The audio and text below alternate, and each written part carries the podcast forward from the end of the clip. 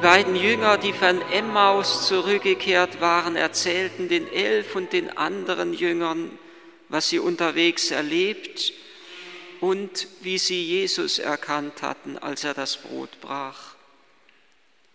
Während sie noch darüber redeten, trat er selbst in ihre Mitte und sagte zu ihnen, Friede sei mit euch. Sie erschraken und hatten große Angst, denn sie meinten einen Geist zu sehen. Da sagte er zu ihnen, was seid ihr so bestürzt? Warum lasst ihr in eurem Herzen solche Zweifel aufkommen? Seht meine Hände und meine Füße an. Ich bin es selbst. Fasst mich doch an und begreift, kein Geist hat Fleisch und Knochen, wie ihr es bei mir seht. Bei diesen Worten zeigte er ihnen seine Hände und Füße. Sie staunten, konnten es aber vor Freude immer noch nicht glauben. Da sagte er zu ihnen, Habt ihr etwas zu essen hier? Sie gaben ihm ein Stück gebratenen Fisch, er nahm es und aß es vor ihren Augen. Dann sprach er zu ihnen, das sind die Worte, die ich zu euch gesagt habe, als ich noch bei euch war. Alles muss in Erfüllung gehen, was im Gesetz des Mose, bei den Propheten und in den Psalmen über mich gesagt ist. Darauf öffnete er ihnen die Augen für das Verständnis der Schrift. Er sagte zu ihnen, so steht es in der Schrift, der Messias wird leiden und am dritten Tag von den Toten auferstehen. Und in seinem Namen wird man allen Völkern, angefangen in Jerusalem, verkünden, sie sollen umkehren, damit ihre Sünden vergeben werden. Ihr seid Zeugen dafür. Es ist eine ungeheure Horizonterweiterung, die der Herr den Jüngern mit dieser Begegnung mit ihm als dem auferstandenen Herrn hier schenkt.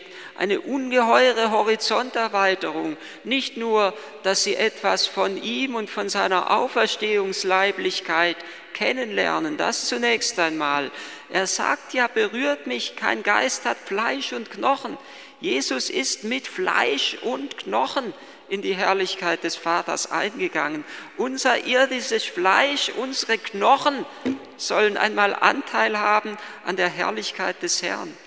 Freilich glauben wir, dass die Auferstehungsleiblichkeit des Herrn eine neue und andere ist, die nicht mehr den Gesetzen beispielsweise der natürlichen, den natürlichen Gesetzen unterliegt. Jesus geht ja als der auferstandene Herr durch verschlossene Türen, was wir nicht können.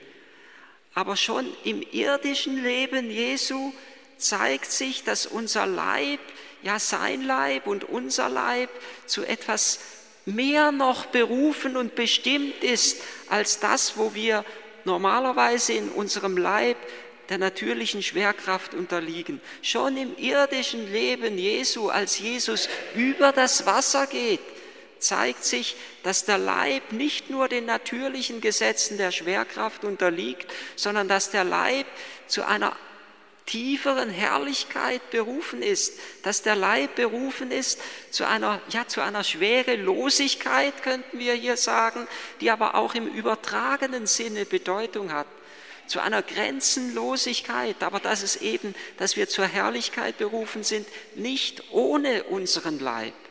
Der Herr schenkt den Jüngern hier eine Horizonterweiterung.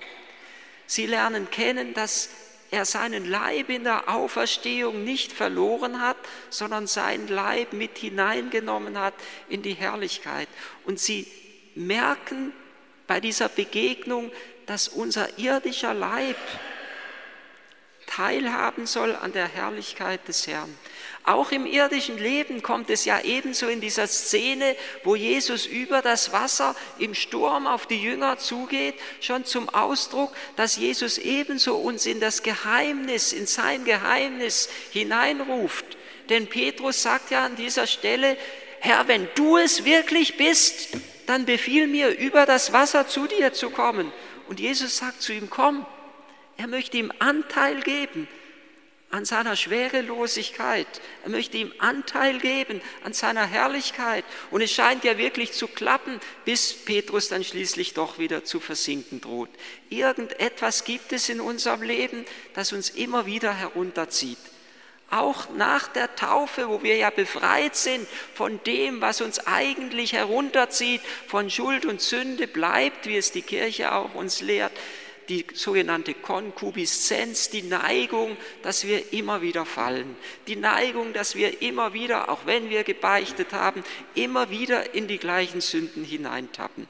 Die Neigung, dass irgendwie ein Schwergewicht auf uns liegt und wir uns nicht allein vom Geist Gottes führen und leiten lassen. Dass wir irgendwie immer wieder in der Gefahr sind zu fallen. Jesus zeigt uns, dass wir teilhaben sollen an seiner Herrlichkeit. Nicht unser Leib hindert uns daran, wie es Anteil zu haben an der Heiligkeit und Herrlichkeit Gottes. Nicht unser Leib ist das eigentliche Hindernis, dass Gottes Herrlichkeit in unser Leben einströmen kann, die alten griechischen Philosophen haben das gemeint. Sie haben gemeint, sie müssen erst den Leib zurücklassen, hinter sich lassen und dann können sie in das Reich, wie sie sagten, der Ideen, in das Ursprüngliche, in das Makellose, in das, in das Reich des Geistes eintreten. Das Christentum lehrt uns etwas ganz anderes. Und hier in dieser Begegnung liegt eine ganz Begegnung der Jünger mit der Auferstehungsleiblichkeit des Herrn liegt eine ganz tiefe Wurzel, dass das Christentum uns etwas ganz anderes lehrt. Nicht der Leib ist das Hindernis für Gottes Herrlichkeit in unserem Leben, sondern das, dass wir vor ihm verschlossen sind, dass wir uns ihm nicht öffnen, dass wir das Dunkel der Sünde in unser Leben hineinlassen. Wir müssen nicht unseren Leib zurücklassen, um heilig zu werden, sondern wir müssen das alte, sündige Ich zurücklassen und uns Gottes Licht öffnen, das wir ja in der Osternacht so stark besungen haben, dass das Licht, oder wie es Johannes sagt, dass das Licht in der Finsternis leuchtet, dass es auch hineinleuchten möchte in unser Leben eine Horizonterweiterung, die dahin geht, dass sie etwas von Christus kennenlernen, von seinem Leib, dass sie etwas von dem kennenlernen, wozu sie selber berufen und bestimmt sind, dass unser Leib nämlich Anteil haben soll an der Auferstehungsherrlichkeit des Herrn. Und noch eine weitere Horizonterweiterung wird den Jüngern hier geschenkt, dass nämlich die Schöpfung wie es der heilige Paulus sagt, befreit werden soll zur Freiheit und Herrlichkeit der Kinder Gottes. Dass auch die Schöpfung und die Materie berufen sind, Anteil zu haben an der Herrlichkeit des Herrn. Ich habe ein wenig die Befürchtung, dass die vielen Verbrennungen, es lassen sich so viele Menschen nach dem Tod heute verbrennen, ein wenig die Gefahr mit sich bringt, dass wir dem Leib ein Stück weit seine letzte Würde rauben. Dass das dazu beiträgt, das beiträgt, dass wir denken, der Leib ist nichts wert. Der Leib, der kann auch verbrannt werden. Der Leib ist, hat, hat im Christentum eine hohe Würde und eine hohe Bedeutung. Die Verbrennung ist nicht, das muss mal in aller Deutlichkeit gesagt werden, die christliche Form eines Begräbnisses. Die christliche Form des Begräbnisses, ich möchte niemand verletzen hier, aber die christliche Form des Begräbnisses ist, dass der Leib der Erde übergeben wird und in der Erde gleichsam bildlich gesprochen wartet auf seine Auferstehung. Früher ist in der Kirche das Verbrennen lassen gar nicht erlaubt gewesen, weil es oft eine Demonstration war gegen den Glauben an die Auferstehung des Leibes. Heute erlaubt es die Kirche. Es ist offiziell also nicht mehr verboten, sich verbrennen zu lassen.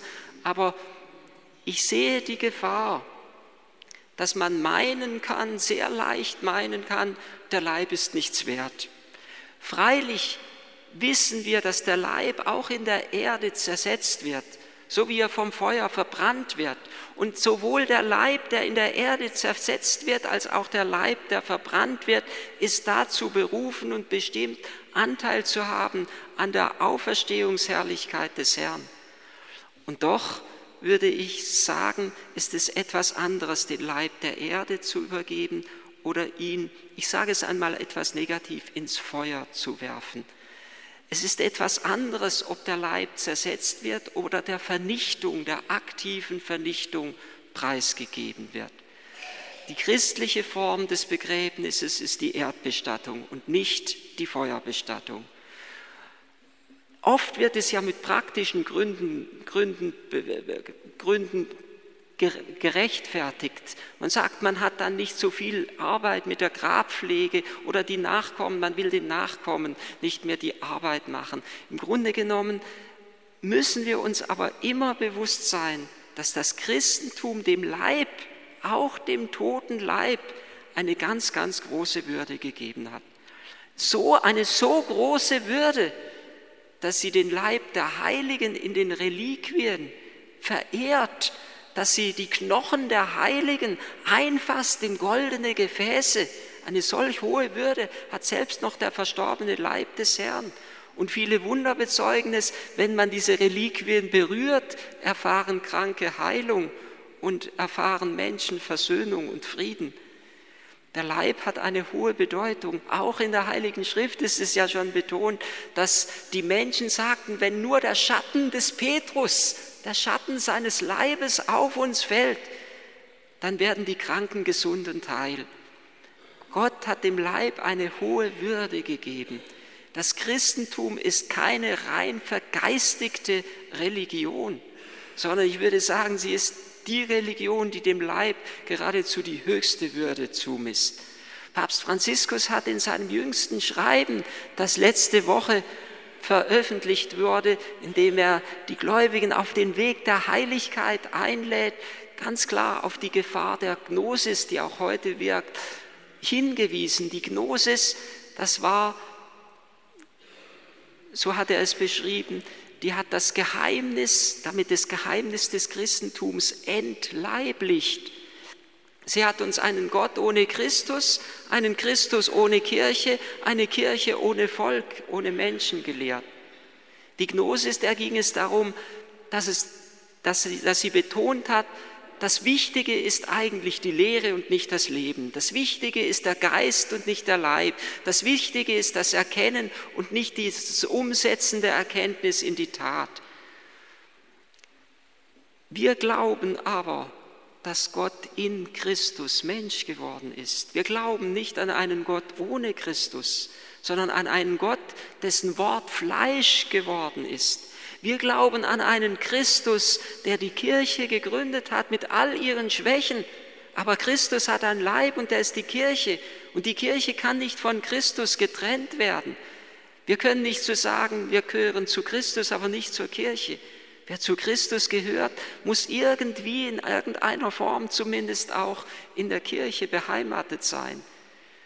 Die Kirche ist nicht nur eine Organisation. Wenn sie nur eine Organisation ist, kann ich aus ihr austreten, um ein schlechtes Gewissen zu haben. Wenn sie aber der lebendige Leib Christi ist, dann wird mir bewusst, was ein Kirchenaustritt bedeutet. Es bedeutet, dass ich von der Quelle des Lebens, die Christus ist, getrennt ist. Es kommt immer auf die Sicht drauf an. Wir trennen Christus nicht von der Kirche. Wir trennen die Kirche nicht von den Menschen.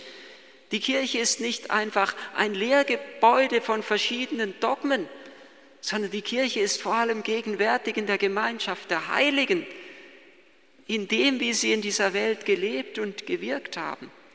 Jesus sagt zu seinen Jüngern, fasst mich doch an. Er ist nicht der Unberührbare. In anderen Religionen sind die Leidenden die Unberührbaren. Im Christentum ist der Leidende derjenige, dem unsere besondere Liebe, unsere besondere Fürsorge gilt. Und wenn Christus hier gerade seine Hände und seine Füße, die ja von den Wunden durchbohrt sind, den Jüngern zeigt, dann sagt er ja, berührt, berührt hier auch meine Wunden, berührt meine Leiden, berührt letztendlich meinen Leib, berührt die Leidenden, lauft nicht von ihnen davon, sondern geht zu ihnen hin, erweist ihnen die Liebe. Und wenn er ihnen die Liebe erweist, erweist ihr mir die Liebe. Es ist eine gewaltige Horizonterweiterung, die der Herr den Jüngern schenkt, indem er sie seinen Leib berühren lässt. Und damit zeigt er ihnen ja auch, dass die Leiden nicht sinnlos sind, nicht einfach wegradiert sind und keine Bedeutung haben, sondern dass sie mit verherrlicht werden. Die Leiden, so hat es, ich meine, in einem Wort die heilige Hildegard von Bingen gesagt, die Wunden Christi sind zu Perlen geworden.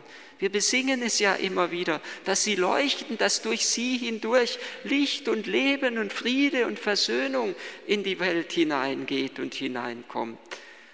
Und genau so sollen auch unsere Leiden, wenn wir sie mit Christus tragen, wenn wir unser Leiden mit Christus tragen, sollen wir mit ihm verherrlicht werden.